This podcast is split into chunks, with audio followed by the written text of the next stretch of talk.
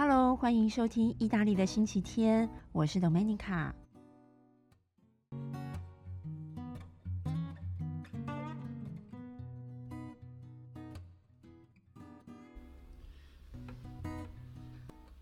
Hello，Hello，Hello，各位好，欢迎来到意大利的星期天，我是 Domenica。啊，不知不觉，意大利的星期天已经录到第十集了。我其实觉得也蛮有趣的，就是嗯，一开始我本来也只是想要来试验看看啦，不知道自己可以撑多久。不过可以录到十集，那也是蛮不容易的。好了，因为我是自己在罗马，所以嗯，也不太有什么特别来宾，我不知道。大家对于这种像我单口，也不是单口相声，就是我一个人自己在跟大家聊天的这种感觉，不知道有没有什么感想哦？我这一集呢，本来想要去做一个实验，就是呢，到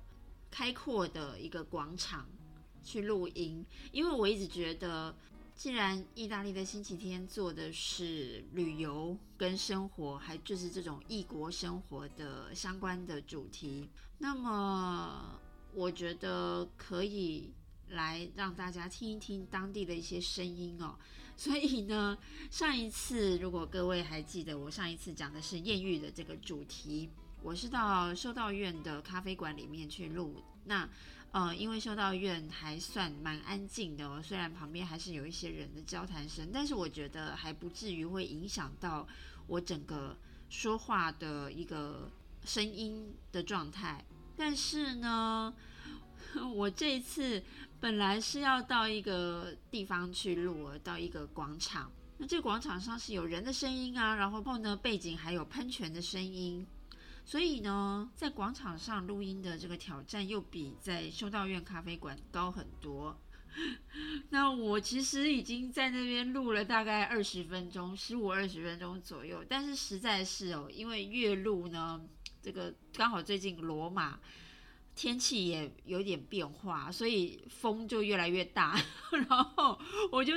一边录一边觉得天哪，强风阵阵的吹过来。然后呢，当然录制的效果就是会一直听到呼呼呼呼的这种风的声音。所以呢，我还是忍痛放弃了，回来家里就是乖乖的对着麦克风录音。好，不过呢，我是不会放弃这件事情了。下一次等到 比较。风和日丽、万里无云的时候，我再去试试看。那到时候呢，希望可以呈现比较完美的状态给大家。好，回到我今天要讲的主题，我这次要跟大家聊的是纪念品，还有我这几年就是进入旅游业之后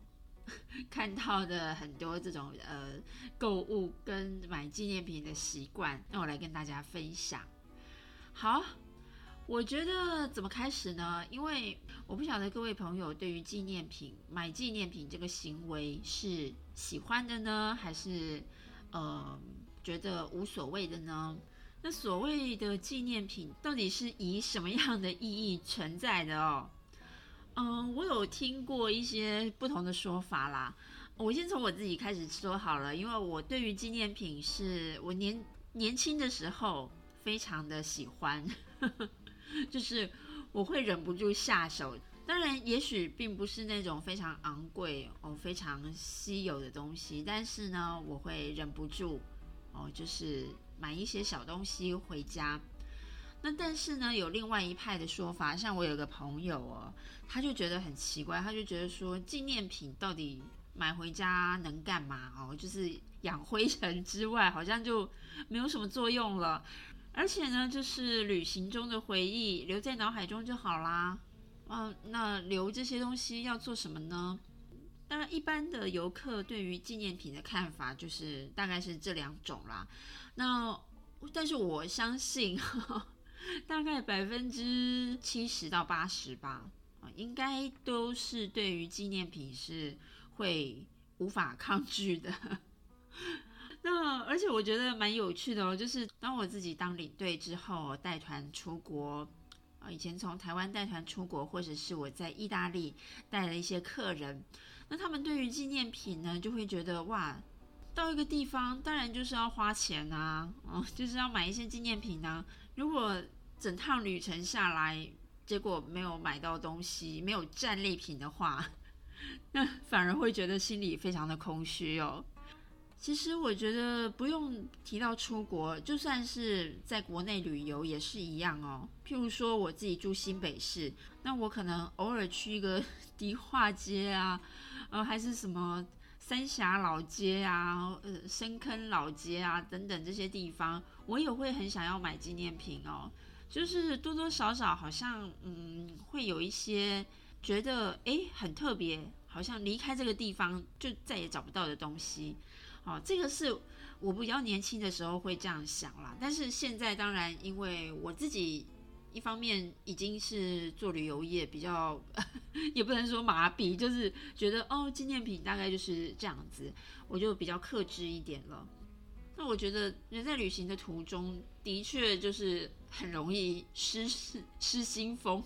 就是失去控制，乱买一气。然后呢，或者是就是东收集西收集，呃，也不知道收集这个要干嘛，不知不觉无形中就变成一个收集狂。那当然啦，如果说我们讲现实面来说，可能有些东西未来是可以增值，或者是你去拍卖啊，去网络上拍卖掉，或许也还。觉得不会那么容易后悔，但是呢，有一些纪念品就真的是可能蛮瞎的哦。就是说带回家之后，就可能就是陈列在柜子上啊，或者衣橱里呀，要不然就真的可能再也没有重见天日的时候了，那就成为一种哦比较我们讲说有点瞎的纪念品了。那我个人呢，通常会把纪念品分成。就是有一些是很瞎的纪念品哦，就是很没有用处的纪念品。那有一些呢，可能就是不瞎，不瞎就是类似说，至少你带回家之后，作为不一样的功用，就是物尽其用哦。有一些可能就是干脆转送给亲友，譬如说我们现在也很流行的什么圣诞节啊，还是什么某某节日，然后跟大家交换礼物。交换礼物的日子就是处理家中的。废弃物的意思哦，这个有点坏，但是呢，我相信啊，大家不要不承认哦。我相信很多人都会觉得，哎，对哈，我可以趁这个交换礼物的时候，把家里我觉得买了，然后呢不知道该怎么办的东西转送出去。那也也不管这个对方收到之后脸上的表情是喜欢呢还是不喜欢，但是有的时候翻出一些纪念品哦。虽然觉得还蛮瞎的，但是因为毕竟它是代表你旅途中的记忆哦，所以有的时候还能带来一些回忆，小小的这种感动和快乐呢。好，我在这边呢，把这个纪念品做几个分类哦。那第一个呢，是我相信很多如果是年纪比较轻，或者你曾经很年轻的时候自己去旅行，多多少少会收集的一种东西，就是啊各种的纸张。票券、火车票啊，还是什么账单呢？美术馆的这种票根啊，哦，还有旅游手册，还有地图哦，就是各地那种呃旅游服务中心拿的地图哦，等等等等。啊，这个我也必须要承认，在我年轻的时候也曾经做过这样的事情，尤其是我自己第一次的自助旅行啊，如果算是自助旅行，应该就是在意大利了。那意大利的各城市呢？当然，呃，因为当时的网络 还不是那么的发达，就没有什么智慧型手机，没有 Google Map 这些这些呃方便的工具。所以到了一个城市，都会去旅游服务中心索取当地的地图，呃，甚至呢，有的时候就是会问旅游服务中心的人说，哦，我要去哪些地方，要怎么坐车？那这个旅游服务中心的呃服务人员就会在上面用笔做记号，那你就可以很明确的事后在回忆的时候就知道，啊，原来这个地图我曾经呢去过这些地方。好，那所以地图也是我。年轻的时候很爱收集的哦，还有还有就是那种呃旅游手册，就比如说当地这个城市在当月会有一些什么样的活动哦，呃或者是博物馆、美术馆有什么样的展览，这也是一种。那另外呢，比较疯狂一点的就是收集票券啊、火车票根啊这种。我我相信很多人 应该都跟我一样有同样的经验吧，因为毕竟在年轻的时候，你自己完成一趟旅程，那个是非常非常怎么说呢？就觉得好像完成了一个很。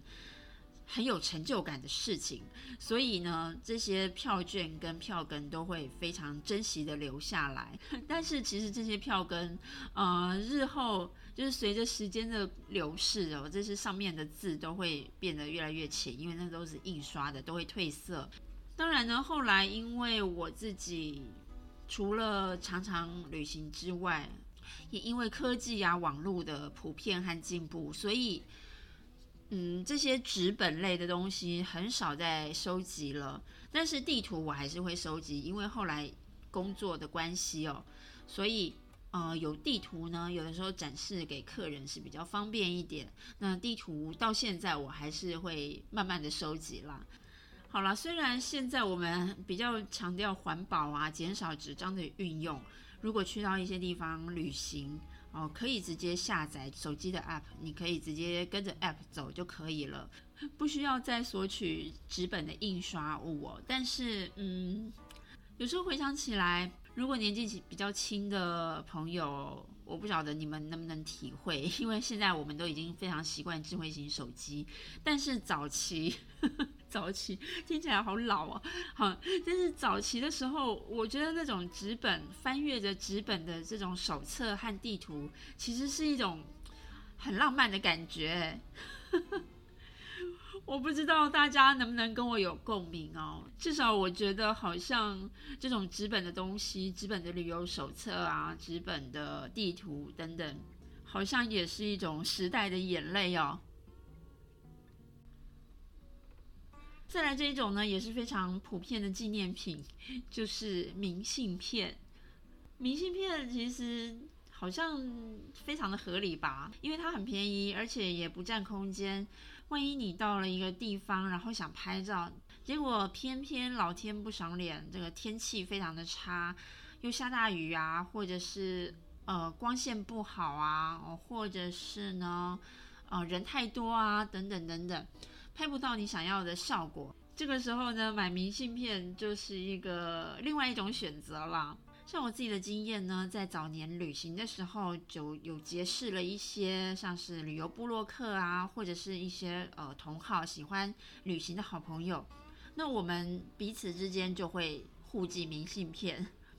哦，譬如说，我今天到了罗马，我就寄明信片给我的这些亲朋好友。那如果有一天这些亲朋好友他们去了别的地方，就会寄明信片给我，就是这样子互寄。所以呢，我其实收集的明信片还量是非常非常大的。除了我自己买的这种空白的明信片之外，还有就是各地寄过来寄给我的明信片哦。我突然想到哦。我刚刚跟大家提，就是这一次我本来想要去一个地方录音，那是什么地方呢？就是梵蒂冈。梵蒂冈就是我们中华民国台湾在欧洲的邦交国啊，这个小小的国家。好，很多人到了梵蒂冈一定会做的一件事情哦，就是到梵蒂冈的邮局买一张明信片，贴上梵蒂冈的邮票，然后寄给自己。或者是寄给家人、寄给朋友啊，都有。所以呢，呃，这种寄明信片这件事情也算是旅途中一个非常不可 或缺的一个过程。当然，也有很多的游客他们是没有在寄明信片的啦，有非常多。而且我遇过，就是我有个朋友，他就是会觉得寄明信片是一个很无聊的事情哦。但是呢，我觉得，嗯，有的时候反正人生嘛，就是追求一些小小的浪漫啊，觉得感觉也蛮不错的。好，所以呃，就是我这种旅行十几二十年，哇，天哪，想一想好久哦。旅行这几年下来呢，哦，我收集的明信片真的算是可以放在一个小小的箱子哦，还放在我台湾的家里面。不过这几年，嗯，我也很少买明信片了啦。一方面是因为拍照其实也很方便了，那另外一方面呢，就是其实现在因为电脑真的很方便，你上网看很多的风景，其实上网找你就可以找得到了。那如果我个人要买明信片的话，我会比较倾向于，譬如说我去博物馆啊、美术馆，那有一些呃博物馆、美术馆是不可以拍照的，或者是因为你比较远距离的欣赏，你根本看不太到细节的这种状况哦，呃，我就会去买明信片。这有点像是研究用的啦。我就是说呢，买回家你可以自己呃慢慢的欣赏，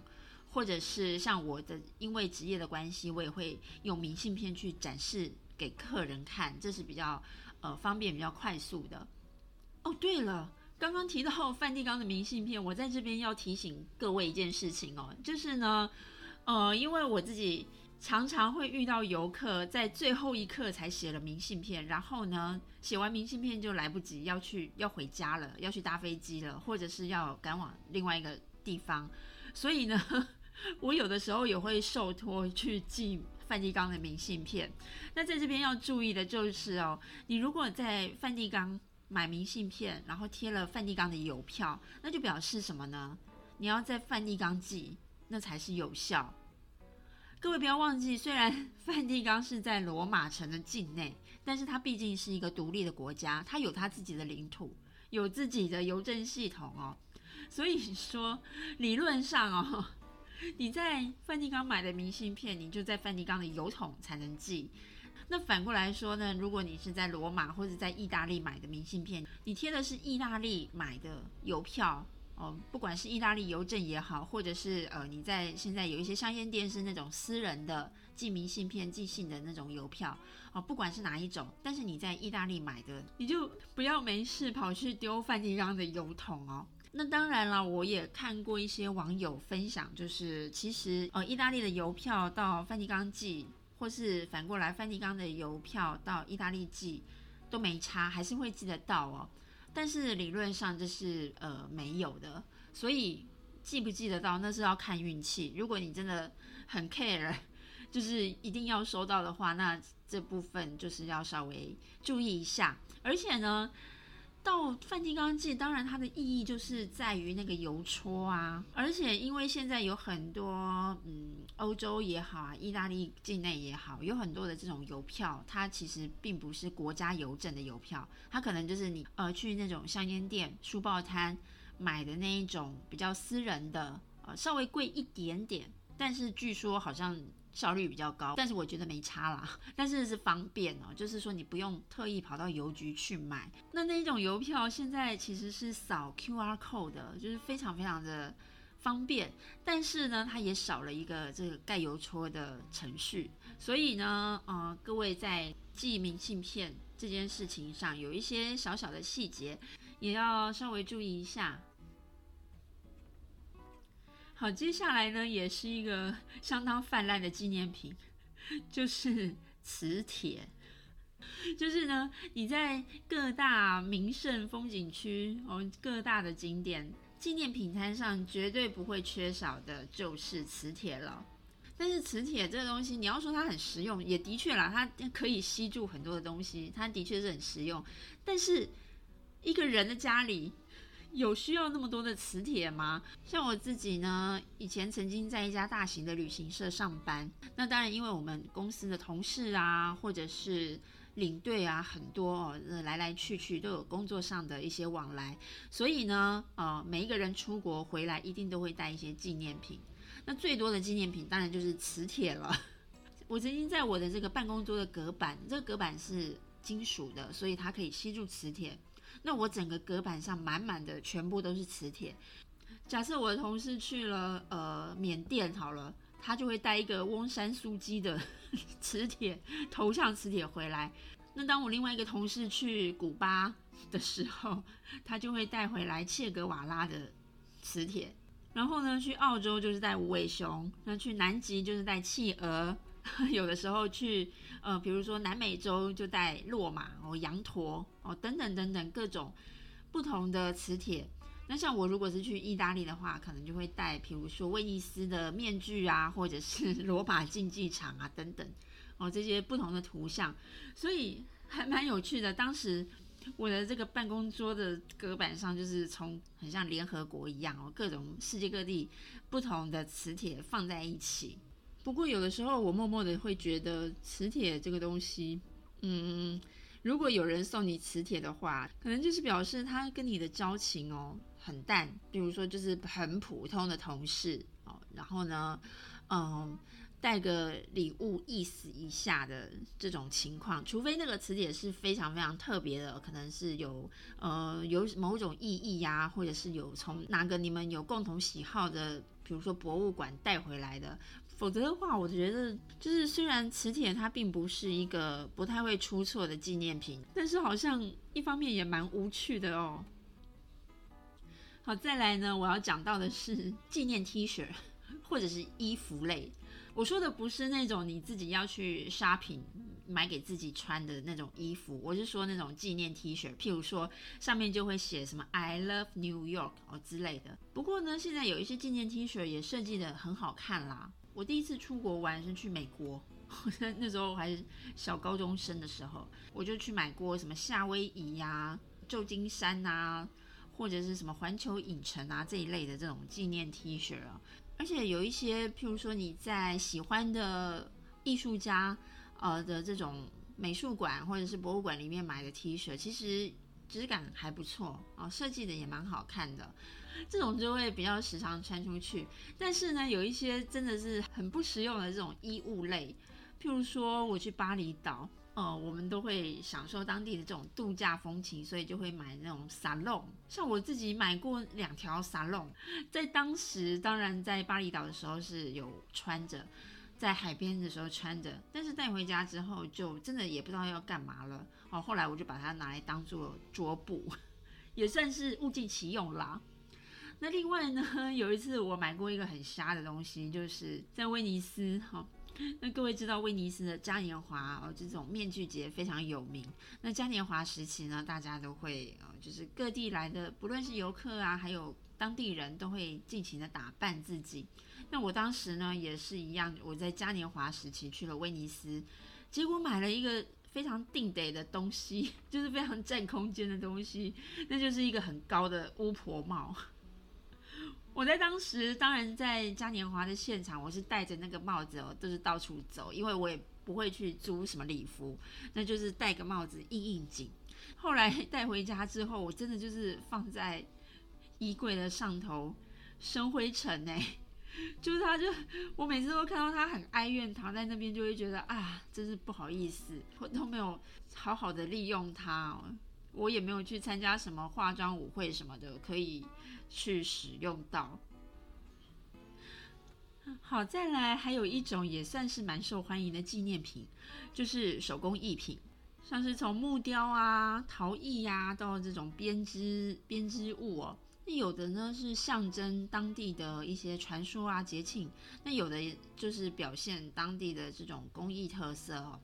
那当然，你在买的时候，感觉上就会觉得，哇，感觉上好像就是承载着这种当地的文化哦，非常的人文，非常的文创，而且 非常的有意义。那送礼自用也两相宜。但是仔细想一想，它除了当装饰品，你真的想不出来它可以做什么。例如呢，像我买过的一些手工艺品，就是类似，譬如说。呃，比如说我去锡耶纳哦，它的当地的赛马节非常非常知名，我就会买它的当地图腾的这种旗子，也也是一块布啦。那或者是呢，我会去葡萄牙的时候就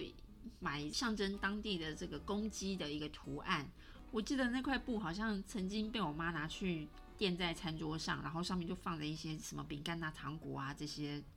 这些东西。哦，对，讲到葡萄牙。我想到一件非常凄惨的事情，就是呢，我曾经在葡萄牙买回那种瓷砖画哦。各位如果有去过葡萄牙或者喜欢葡萄牙，会知道当地有一种手工艺品非常非常有名，就是那种手绘的瓷砖画哦，尤其是那种蓝白色，但是还是有别的彩色的也有哦。其实这个瓷砖画我也不是买很大的哦，因为觉得不好带。我是带那种小小的，就是比杯垫再稍微大一点的那种 size，就是大概是可以垫盘子的这种 size。然后呢，呃，我也就这样子买了带回家。结果非常凄惨的就是，当我兴冲冲的打开行李，正要展示我所有的纪念品的时候，这个瓷砖画就是硬生生的被我打开了它的包装之后，在我的眼前掉在地上，然后碎裂成两半，它就破掉了。虽然它并不是很昂贵的东西哦，就是几块钱欧元，但是当时也会觉得啊。我到底是为了什么 千里迢迢带回来，还没有用到，就在我的眼前碎裂成两半。还有一个还蛮好笑的经验，就是我从匈牙利然后买回来俄罗斯娃娃。我为什么要去匈牙利买俄罗斯娃娃？好，OK。总而言之，我买了一座这个俄罗斯娃娃，结果带回家之后被我妈放到客厅的电视机旁边。然后呢，这个俄罗斯娃娃旁边站着一个是什么呢？从三亿哦，就是很木雕非常有名的三亿买回来的观音像，所以当时有一阵子在我家就会看到一种很奇特的情景，就是俄罗斯娃娃，然后旁边是观音像这样的一个组合。呃，我觉得这真的是要看个人喜好啦，喜欢收集的就会觉得哇，这真的很喜欢，而且如果它的做工非常非常的精细精美。呃，真的是有这种当地传统价值在的话，说不定之后还是一个古董呢。但是如果当下如果你真的很失心疯，很想买的话，那建议你哦，也可以选购那种比较实用性的哦，譬如说现在啊，我会看到很多的这种工艺品会做成葡萄酒瓶塞呀，或者是什么盐胡椒罐啊、香料罐啊、呃开瓶器呀，或者是放牙签的小瓶子啊等等，哦这种。你可能会觉得稍微安慰一点点哦，至少它是有实用性的纪念品。好，接下来这一种呢，我相信很多人都是对它又爱又恨，就是呢书籍还有杂志。为什么说又爱又恨呢？如果说你找到一本在国内找不到的好书哦，那真的是一件非常非常值得喜悦的事情哦。如果你是去逛博物馆的书店，那遇到了你很喜欢的这种艺术家的作品啊、画册啊，或者是书哦等等，当下一定会很失心疯的，很想把它买回家。但是书籍杂志往往会增加不少的行李重量哦，所以。有的时候呢，因为你如果是出国，那就非常的麻烦哦。如果你不小心就是多带了一两本书，那书籍的重量可能就会，呃，让你的这个行李超重了。像我自己以前很莫名其妙的，就是买过买过村上春树的意大利语版的著作，这真的是很吊诡的一件事情。因为我明明就是有中文版可以看，我为什么要去买意大利文版呢？因为我个人是非常喜欢村上春树啦，所以当下我在书店看到就是意大利文版作品的时候，我就会觉得我我那种心情就是失心疯，所以我就毫不犹豫的就买下来。而且我本来以为就是可以顺便来练习意大利文，结果后来就是回家翻了一两页，大概就是。嗯，就是就是晾在书架上。我有的时候都会觉得哦，如果我把我书架上所有的书全部都从头到尾看过，而且是认真的把它看过的话，我大概就是无敌了。我应该就可以成为一个非常博学的人了吧？好，那再来呢？最后我要跟大家分享的一个纪念品的种类，也是我个人最喜欢的，就是食物，食物或是葡萄酒。啊，食物或是酒，好，因为我个人除了是一个贪吃鬼之外呢，我也很喜欢葡萄酒，所以以前当我还没有住在意大利的时候，我每次到欧洲或是到意大利，我就会带葡萄酒回到台湾。但是葡萄酒也是一个非常头痛的东西哦，呃，就是 因为它很重，它跟书一样哦，其实比书还重，然后它又是液体类。那这液体类呢？因为现在国际航空的规定哦，所以说我们必须要放在托运行李哦，就是我们在我们带上机的是有一定的呃规格，所以这种酒精类的东西哦，而且又这么大瓶的葡萄酒，你必须就是要放在托运行李里面。所以我每一次大概就是带个一瓶两瓶就差不多了，再带多下去就真的太重太重了，而且要非常小心翼翼哦。我每一次都是用毛衣呀、大衣呀、毛巾啊等等，就把这个酒瓶包的厚厚的。然后呢，除此之外，我整个行李箱就不能有让酒瓶移动的空间哦。也就是说，我很多的这种缝隙，我都要把它塞得满满的。所以要预防这个酒瓶因为滚动碰撞而造成它的破裂。那还好，我觉得我个人非常幸运的就是我没有遇过那一种酒瓶在我的行李箱里面破掉的这种事情。我有听说过啦，但是我无法想象如果这种事情发生在我身上，那是多么悲惨的一件事情哦。就是整个行李箱里面的东西都泡汤啦，之除此之外，然后整个行李都是液体呀，然后都是酒味呀，哦等等。但是我觉得那是非常非常悲惨的一件事情。当然了，如果你要带上机，还有另外一个方法，就是在机场的免税店哦，就是从你离境的这个机场免税店买，那是可以直接带上飞机。那这选择就比较不多了，因为你只能选就是在机场里面才有的这些酒款。橄榄油也是一样啊，就或者是其他的这种调味料，醋啊、哦油啊等等。那另外一种就是食物类，那食物要怎么带哦？食物如果是以欧洲或是以意大利来说好了，最常带的大概就是气，比如说 cheese 啊，或是罐头啊。有一些游客就会去带这种呃面条啊等等。我突然想到，因为台湾人呢非常喜欢逛超市。这里当然，我我觉得非常合情合理啦，因为超市是一个卖各种不同产品的地方。那如果说很多人要买纪念品啊，或者是要买一些送别人的东西哦，普遍上来讲，大家的观念会觉得去超市是比较便宜的哦。所以说，在超市里面呢，就很容易失心疯。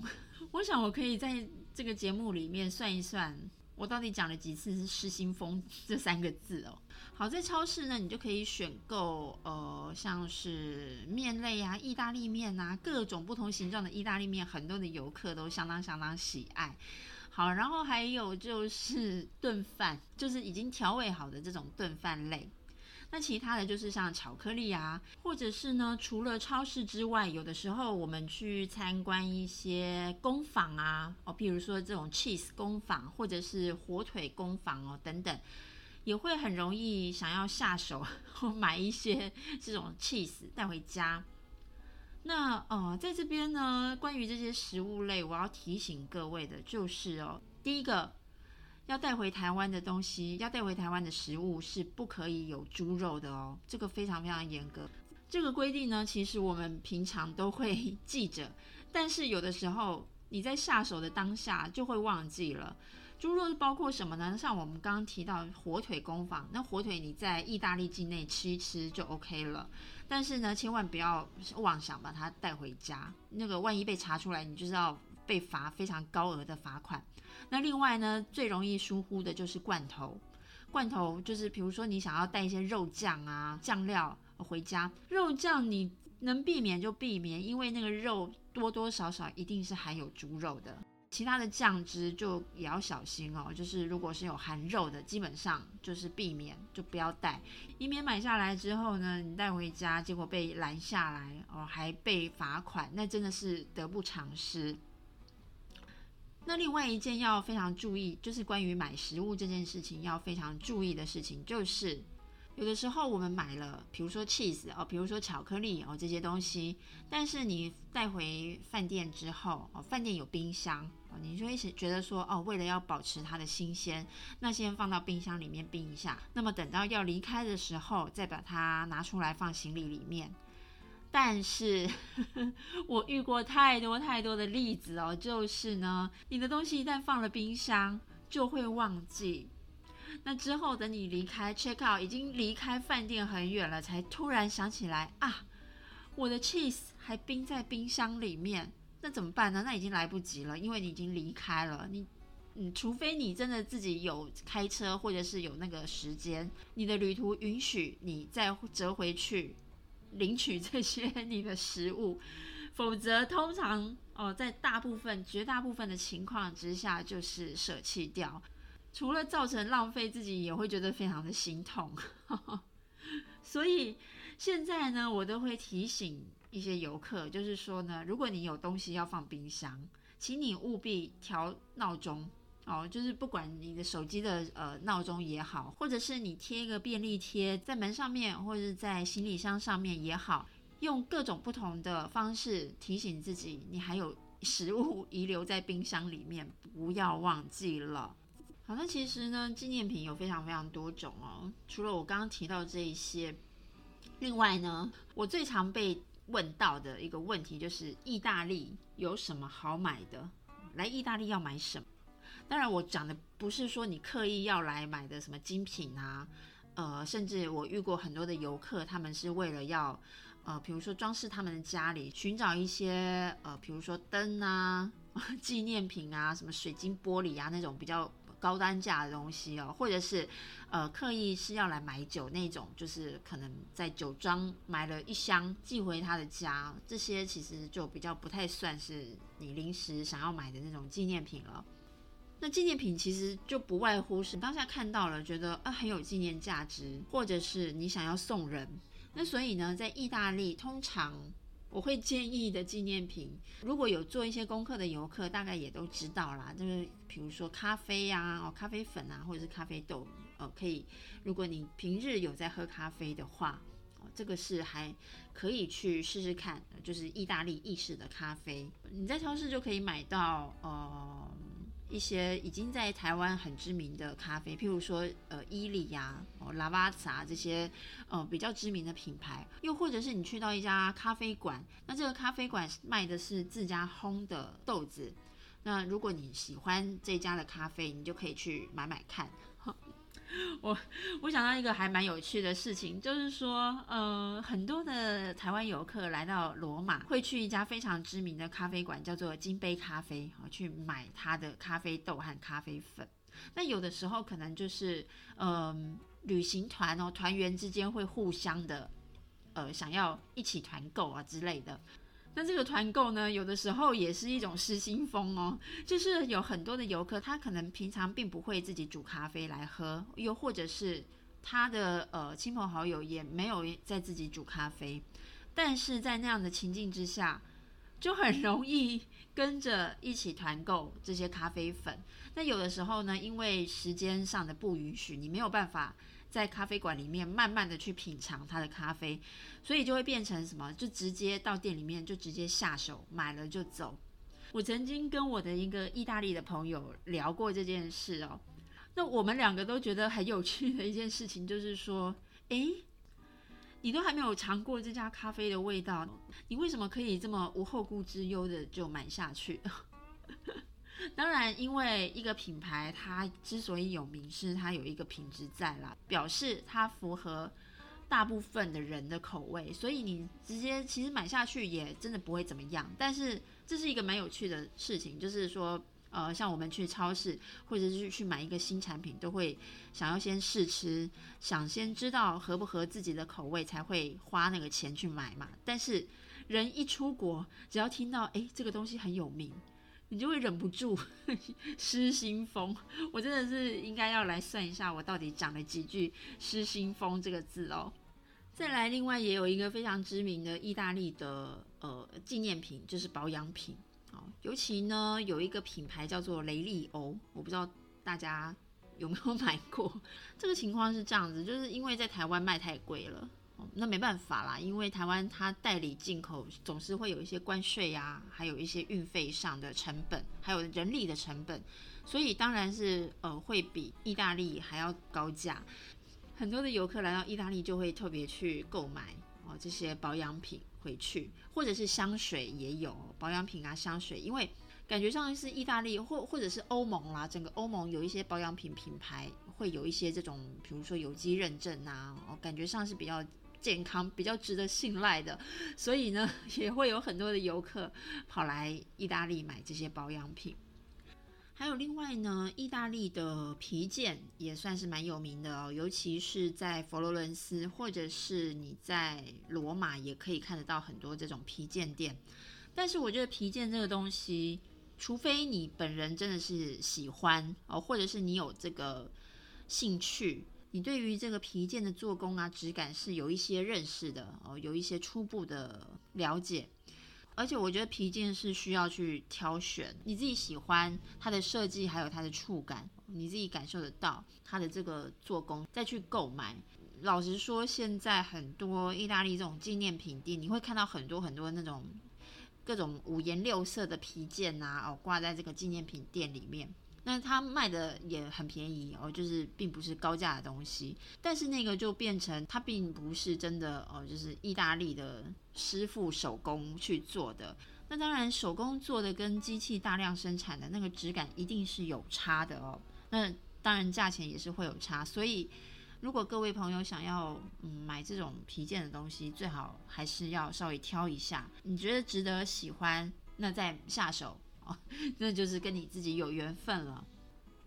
好了，说了那么多，而且说了那么多次失心疯，我当然并不是要劝导各位不要收藏旅游的纪念品啦，不然真的是太没有生活情趣了。买纪念品这个行为呢，有的时候其实并不是因为它实用的目的，而是就是你当下的这种心理的满足感哦，就会说服自己说这个东西对我是有用的。或者是对我而言，它就是一个充满回忆的呃象征。那有的时候呢，你遇到一个很喜欢的纪念品，很喜欢的物品，但是可能又会犹豫不决哦，觉得说 买回去要做什么呢？好像也没有用哦。但是人的心里很有趣的就是，如果你当下没买，之后就会心心念念的，就会觉得说。啊，好后悔哦！我好不容易好像遇到了一个跟我很有缘分的物品，但是我居然没有买它，然后呢就会懊悔不已。我觉得这也算是一种旅游的后遗症啦。那最后呢，我要表达的一件事情就是说，如果你是可以克制自己不要任意买纪念品的人，那我真的是相当相当的佩服你哦。好的，今天的节目主题到这边告一段落了。又来到我们的意大利文小教学。那今天呢，既然讲到买纪念品，我就来教这个必用的简单的句子，就是 “Quando costa”，“Quando costa”。